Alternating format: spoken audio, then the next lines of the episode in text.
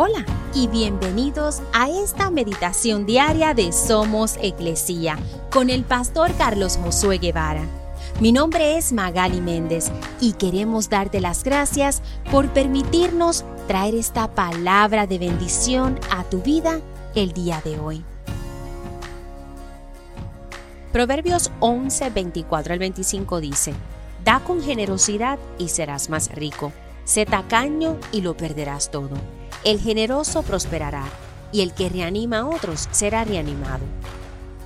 Estoy seguro de que conoces a alguien que se conoce por ser tacaño con lo que tiene y que por lo general nunca tiene suficiente para vivir y pasa penas constantemente.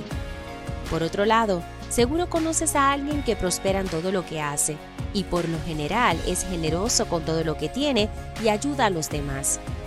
Quizás no sabías que Dios nos advierte en su palabra la clave para tener éxito y prosperar en la vida. Pero Dios desea que seamos generosos con lo que Él nos ha dado, no solo con nuestras finanzas, pero también con nuestro tiempo, dones y habilidades. Dios mismo nos dio el ejemplo de la generosidad al dar a su único y primogénito Hijo a morir por nosotros. Entonces, detente un momento y piensa, ¿Estás viviendo de una manera generosa o no?